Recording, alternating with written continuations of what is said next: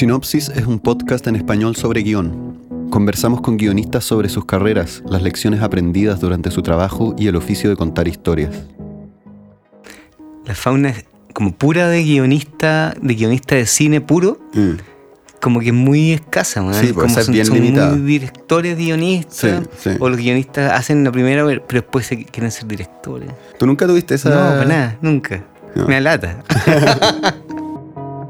Hoy nos acompaña Julio Rojas. Su larga y prolífica carrera incluye guiones como Sábado, En la cama, Mi mejor enemigo y El verano de los peces voladores.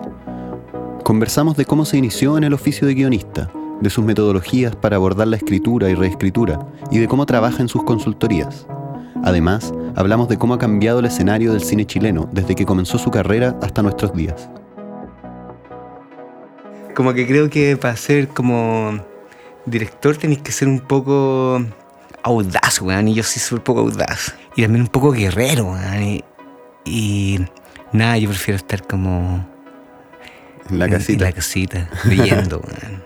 ¿Cachai que en el siglo XIX eh, habían cuatro tipos de personalidades, ¿cachai? Como los flemáticos, los coléricos, los sanguíneos y todo lo demás. Y alguien dijo, esto tiene que ver con relacionarse con la gente o relacionarse con objetos. Y ser extrovertido o introvertido. Entonces sería extrovertido con la gente, ni uno. Y yo soy introvertido y con los objetos. ¿cachai? Entonces como que... Está me gustan ahí. las tarjetas, las cosas físicas, las piedras. Julio Rojas es un nerd del guion. Tiene puesta una polera de The Wire y su entusiasmo cuando habla del tema es contagioso. En su juventud, Julio fue dentista y la forma en que entiende el guion está marcada por esa formación científica. mi padre tenía una fábrica como de tejido en el centro, había una- un cine al lado, entonces cuando yo iba, a veces iba como de excursiones al centro, cuando era chico, me metía al cine al lado. Y la curatoría era- súper rara porque había como cine de todo, ti- de todo tipo, se llamaba Cinelandia, y daban como Taxi Driver y, y también porno soft italiano, todo mezclado. Esa fue mi formación como de no académica. Y luego como que estudié carreras con del mundo biológico, ontología, y después me dediqué a salud pública y epidemiología. Y de repente me, me llamaron para asistir de oyente a un taller de Jorge, de Jorge Durán, que era un gran guionista y un gran maestro. Y me, me alucinó el tema como de que había una estructura diseñada para escribir guiones. En ese tiempo estaba súper de moda eh, Sitfield y era como...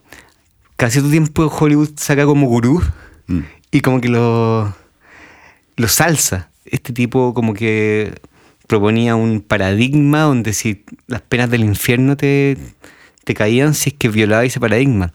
Eh, lo cual era, eh, era súper extraño también. Pero igual me sirvió para aprender eso. Y por, por otras cosas de la vida, como en, tuve que viajar a Los Ángeles y hice como un taller allá de guion, como estructura. Y aquí viene como quizá el, mi, mi giro como, como historia, que como que un día caché que la, la a lo menos las historias que eran formuladas en esa estructura bien aristotélica, aristotélica actos y todo, tenían mucho que ver con el mundo de, de las enfermedades. Entonces como que me di cuenta que, que para poder yo entender cómo era el guion, eh, traté de entender que el guion era la crónica como una enfermedad, ¿ya? Y como un sistema que se enferma.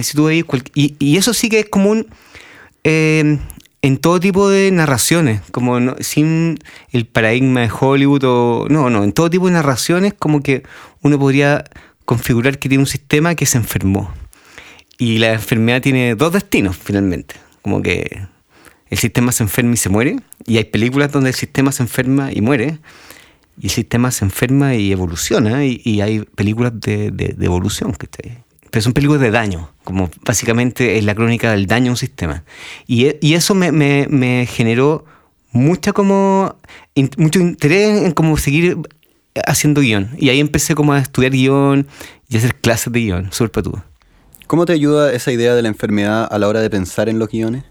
Si tú te fijáis, en, en la mayoría de las películas que uno ve eh, y en las narraciones que uno ve, tenemos un sistema de, de- un sistema espacial eh, con, con- con personas que interactúan, que podríamos definir que que una especie de organismo. Y ese organismo generalmente en las películas comienza muy vulnerable. Hay algo, hay algo que pasó antes de la, de la película que hace que el organismo esté bien vulnerable. Y luego se mete una, una especie de bacteria o un impacto o un elemento externo y ese elemento externo se mete en el sistema y el sistema reacciona violentamente a esa incorporación de ese elemento. ¿ya? Que lo mismo que pasaría si estás en la calle y te llega un virus o, te andas de pata pelada y te clavas una, una, espina en el, en, en el pie. El sistema reacciona a eso. Y la crónica de esa actividad, esa, esa, esa curva de esa enfermedad, es una curva de, de, hechos y, desencadena, y, y, de eventos que se desencadenan que, que están produciendo una especie de protección en el sistema de esta anomalía. ¿Cómo el sistema se para ante esta anomalía? Es lo que uno tiene que escribir. Uno nombra la enfermedad. Uno sabe que alguien tiene esclerosis múltiple Perfecto. Vamos a contar sobre un tipo de película que sea sobre esclerosis múltiple, que no es el tipo de película que tiene que ver con un resfrío veraniego, ¿ya? O no es el tipo de película que tiene que ver con Alzheimer. Claro, el guionista tiene que saber cuál es la enfermedad. Eh, lo más importante, lo que no se puede sacar del guion, todo se puede sacar de un guion, pero hay una cosa que no se puede sacar. Y que saquen, eh, lo anoten y lo, peguen, en la pared o lo tengan en, en una parte muy visible porque eso es su, guía. Es en la montaña, en la selva. Mientras va caminando, va viendo la montaña ahí, ahí. Igual la idea o el tema del que quiero hablar tiene que estar ligado a esa enfermedad. Por supuesto, claro, claro. No puede ser totalmente un artificio en donde instalamos como una especie de, de elemento invasor totalmente arbitrario. No, tiene que ser, claro, tiene que servir, suena raro de decir servir, pero tiene que servir para algo. Y primero le tiene que hacer bien al guionista. Eh, me refiero a que le haga bien en términos de que la exploración de ese parte del universo le fue. le hizo sentido. Escuchar podcast puede cambiar tu vida para mejor. Si estás recién comenzando, te recomendamos Radio Ambulante, que cuenta historias de Latinoamérica. Puedes encontrarlo en casi todas las apps para podcast o en radioambulante.org. Queremos conocer más podcasts en español si tú tienes uno o conoces a alguien que tiene uno o quieres recomendarnos a tus favoritos, por favor escríbenos a contacto sinopsispodcast.org. Estamos conversando con Julio Rojas, guionista de televisión y de películas como En la cama, Mi mejor enemigo y El verano de los peces voladores. Le preguntamos a Julio cómo aterriza sus ideas a la hora de enfrentar un proyecto. Al contrario de, la literatura, eh, el, guion no se cuenta infinitamente, el guion es trabajar sobre el límite y hay un límite.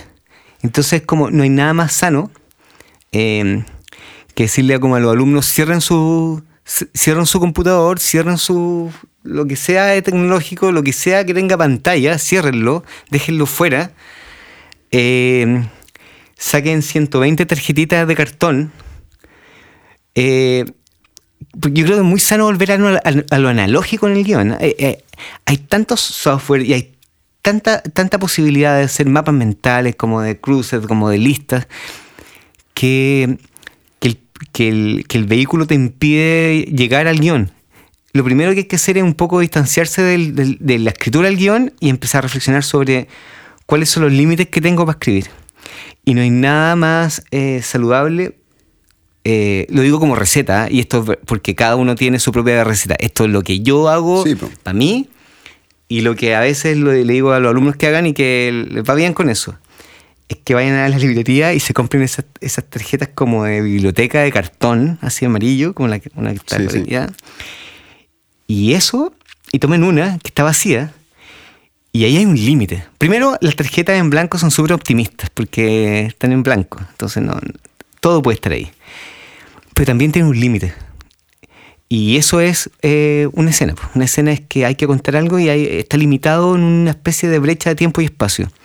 Y tienen que tener 120 tarjetas y tienen que pensar cómo van a contar esa anomalía en 120 tarjetas, sabiendo que algunas tarjetas que van a eh, ser el sistema en su máxima alteración va a estar ahí, en una cantidad de tarjetas. Un sistema bastante sano pero alterado va a estar también ahí, al comienzo. Un sistema que se resuelve va a estar allá al final. ¿Qué escribirías en el sistema que se resuelve? ¿Qué escribirías en el sistema en la mitad? Rellena tarjetas al azar, pero rellena tarjetas para poder comprender que estás en un límite. Y el límite genera eh, las respuestas al guion. Y por eso es tan saludable con eso. Y una vez que, mira, y esto yo lo aprendí en la escuela de cine, hice muchos años clase en la escuela de cine, y había una guionista que se llama Lisa Goliath, y decía, eh, escribe en la tarjeta hasta que no puedas escribir nada más. Así como en el borde ya, cuando ya no puedes escribir nada más, pasa recién, abre tu computador y empieza, pon Final Draft y empieza a escribir tu escena. En general sientes que escribir es algo que es como principal en el tiempo que tú le dedicas a crear un guion o más bien el trabajo previo es donde se, ve, donde se juega? Eh, mira, llega un momento que tenés que sentarte igual a escribir en el computador. Y ahí eh, el, trabajo de guionista yo creo que es un trabajo ritual, de rituales. Y es necesario que sea así. Muchos escritores como tenían sus lugares de trabajo, no podéis estar en cualquier café, en cualquier lugar, tenéis que estar en tu lugar, en tu territorio escribiendo. Eh, donde el universo va a atentar contra tu escritura. Eso es lo, primero. El guionista tiene que ser capaz de comprender que todo el universo, desde la polola que te llama, desde tus hijos, desde tu, desde tu mamá que te llamó por algo, o desde que están dando demasiado, una serie, estáis siguiendo una serie demasiado buena, o que queréis revisar tus redes sociales, todo eso altera contra la escritura y hay que hacer una especie de, ritual de eh, poner un tiempo donde no hay nada que eh, no sea escribir. Y eso es diario. O sea, un guionista debería escribir diariamente eh, una cantidad de páginas como meta para salir eh, a la calle. Y si no, no podéis salir a la calle. eso es así. Lo otro que uno tiene que hacer, y yo creo que esto es lo más importante, es dividir la semana entre escritura libre, desprejuiciada y creativa, yo llamo escritura feroz y escritura ñoña, que es como la parte más analítica, que son los dos días. Lunes, miércoles y viernes, escritura feroz, martes, jueves, sábado, analicemos y no escribáis ahí. No te pongas creativo ahí, sino que limpia, corrige. Hemingway decía algo así, ¿no? que hay que escribir borracho y editar sobrio. Bueno, claro. Aparte que él escribía de pie, es, es bonito eso. Escribir de pie en una especie de atril. Eh, y no salía así que no escribía una cantidad de palabras ya. Pero claro, es, es como también el axioma de Carlos Flores que era eh, avance y reflexivo, retroceso metódico. Exacto. Perfecto, eso. Eh, sí, porque no podéis también ser juez y parte del mismo proceso de escritura. Ya. Y lo otro que es vital, eh, lo último, que es que tenéis que tener un grupo de buenos amigos que, que, que te lean lo que escribís y que te, te den sus opiniones. Eh, igual, igual lo va a ver todo el mundo tu guion, así que no, mejor no tener pudor al tiro. Y, ese, y ese proceso de reescritura al final, que va acompañado como de comentarios de otras personas, eh, ¿para ti personalmente tienes ciertas como métodos o claves que te ayuden a manejarlo? Eh, a ver, los procesos de reescritura, uno nunca debería hacer un proceso de reescritura sin tener a lo menos como una opinión de cinco personas que, que han leído. Y no para que te diga lo que hay que hacer, sino que igual te dan luces de qué está pasando.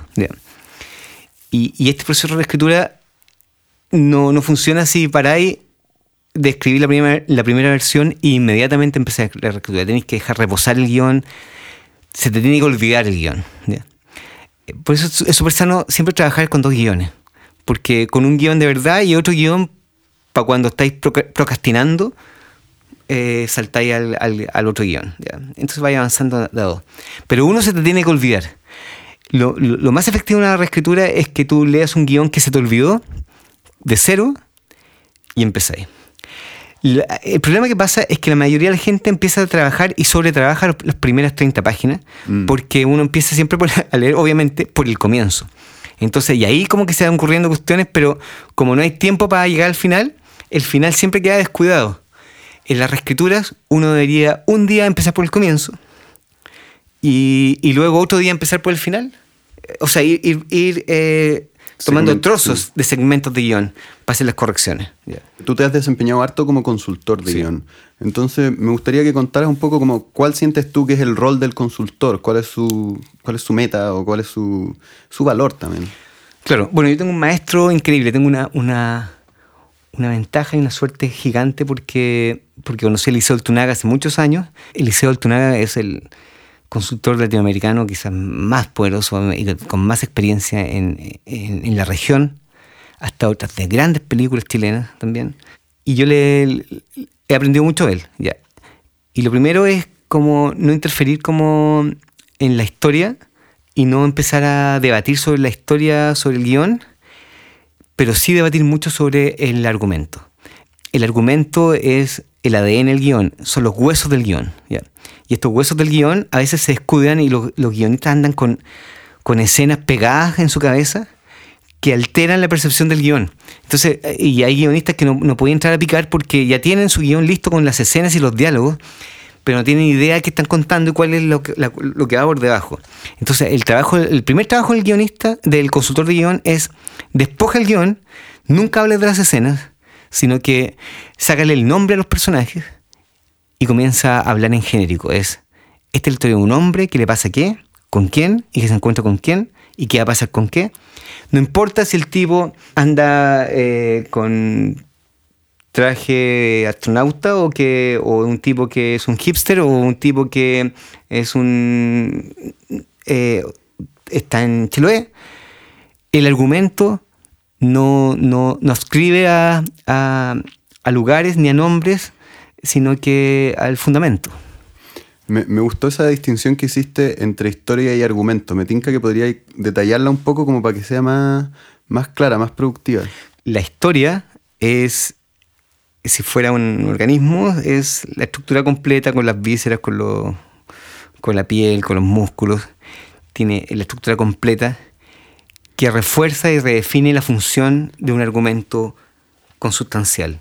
la línea argumental es una línea genérica que, va de base y qué es lo que se está contando.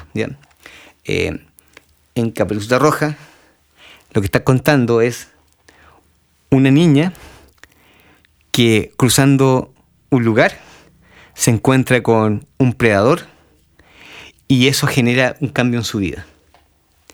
Esa, esa niña eh, puede ser un cuento infantil, puede ser una niña eh, acosada por, un, por alguien eh, sexualmente, puede ser una, la metáfora de, un, de una guionita de televisión.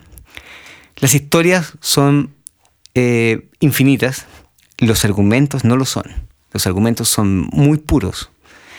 Eh, por eso un, ejercicio de consultoría primario es como eh, hacer que el guionista te cuente la historia como si fuera un cuento eh, mítico, como había una princesa que se encuentra con un castillo y que viene un dragón. Bueno, cuando tú puedes abstraer tu historia y contarla así, es que puedes comprender tu argumento. Pero hay gente que no puede hacer eso. La historia se comió el argumento. ¿Y, tú sientes que la consultoría de guion como que es algo que beneficia a todos los proyectos? Sí, de hecho, eh, bueno, no, no, reemplaza a los amigos, ¿ya? pero, pero en una época donde la gente eh, tiene demasiados proyectos personales y no hay mucho tiempo para, ofrecer esos proyectos, tu tiempo en, en otro, un consultor de guion lo que hace es que toma tu guion y desinteresadamente, porque eso es lo loco del consultor de guion, desinteresadamente él nunca va a figurar en los créditos, nadie va a saber eh, lo que se trabajó, eh, dejando su ego de, lado, va a hacer las preguntas necesarias para que ese guion alcance la máxima expresión y que no altere y no sea tu punto de vista como consultor, sino que sea se mantenga el punto de vista del guionista. O sea, estamos hablando nuevamente, digamos, el sistema.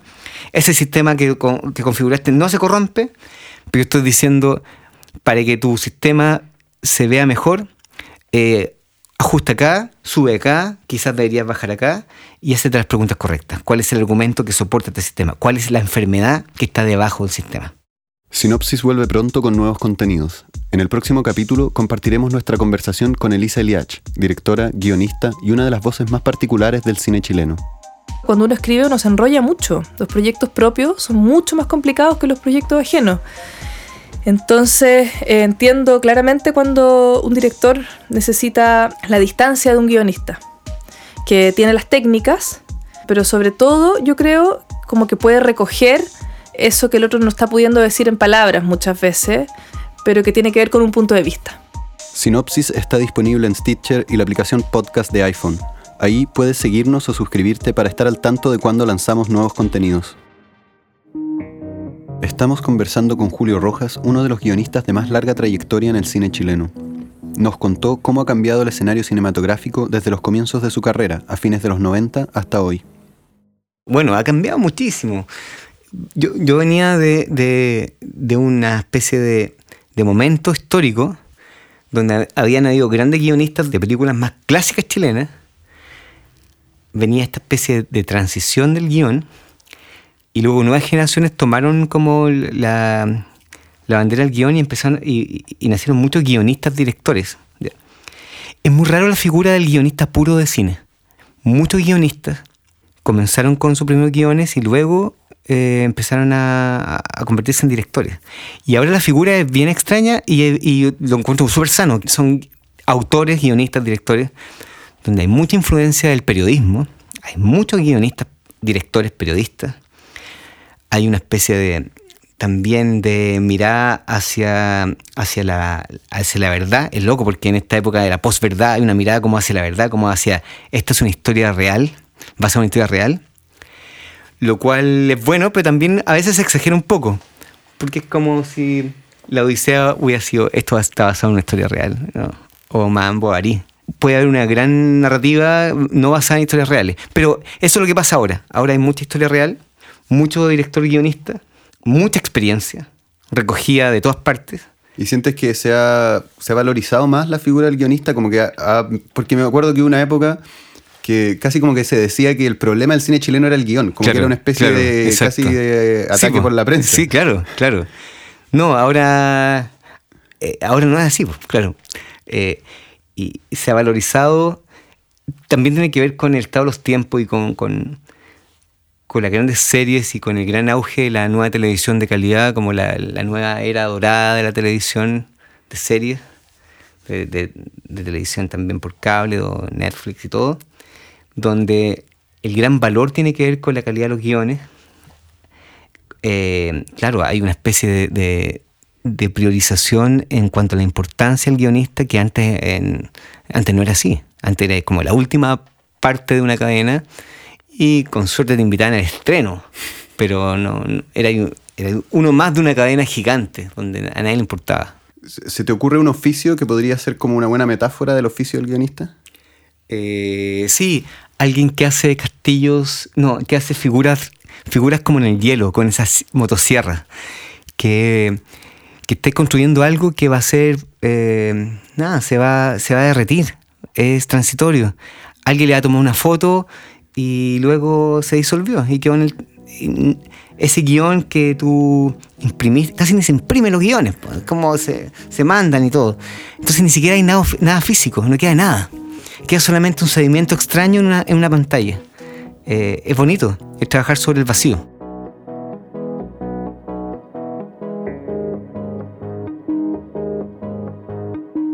Sinopsis es producido en los estudios Triana en Santiago de Chile, gracias al apoyo del Consejo Nacional para la Cultura y las Artes. Si quieres saber más sobre nuestros entrevistados, encontrar links que complementen los temas que han tocado y otras herramientas para ayudarte en el camino de escribir un guion, visita sinopsispodcast.org. Sinopsis es producido y editado por mí, Antonio Luco. La grabación y mezcla está a cargo de Arturo Segers. Nico Rosenberg compuso la música original. Nuestra productora ejecutiva es Francisca Barraza. Recuerda seguirnos en iTunes, Stitcher o donde sea que escuches tus podcasts. Gracias por escucharnos.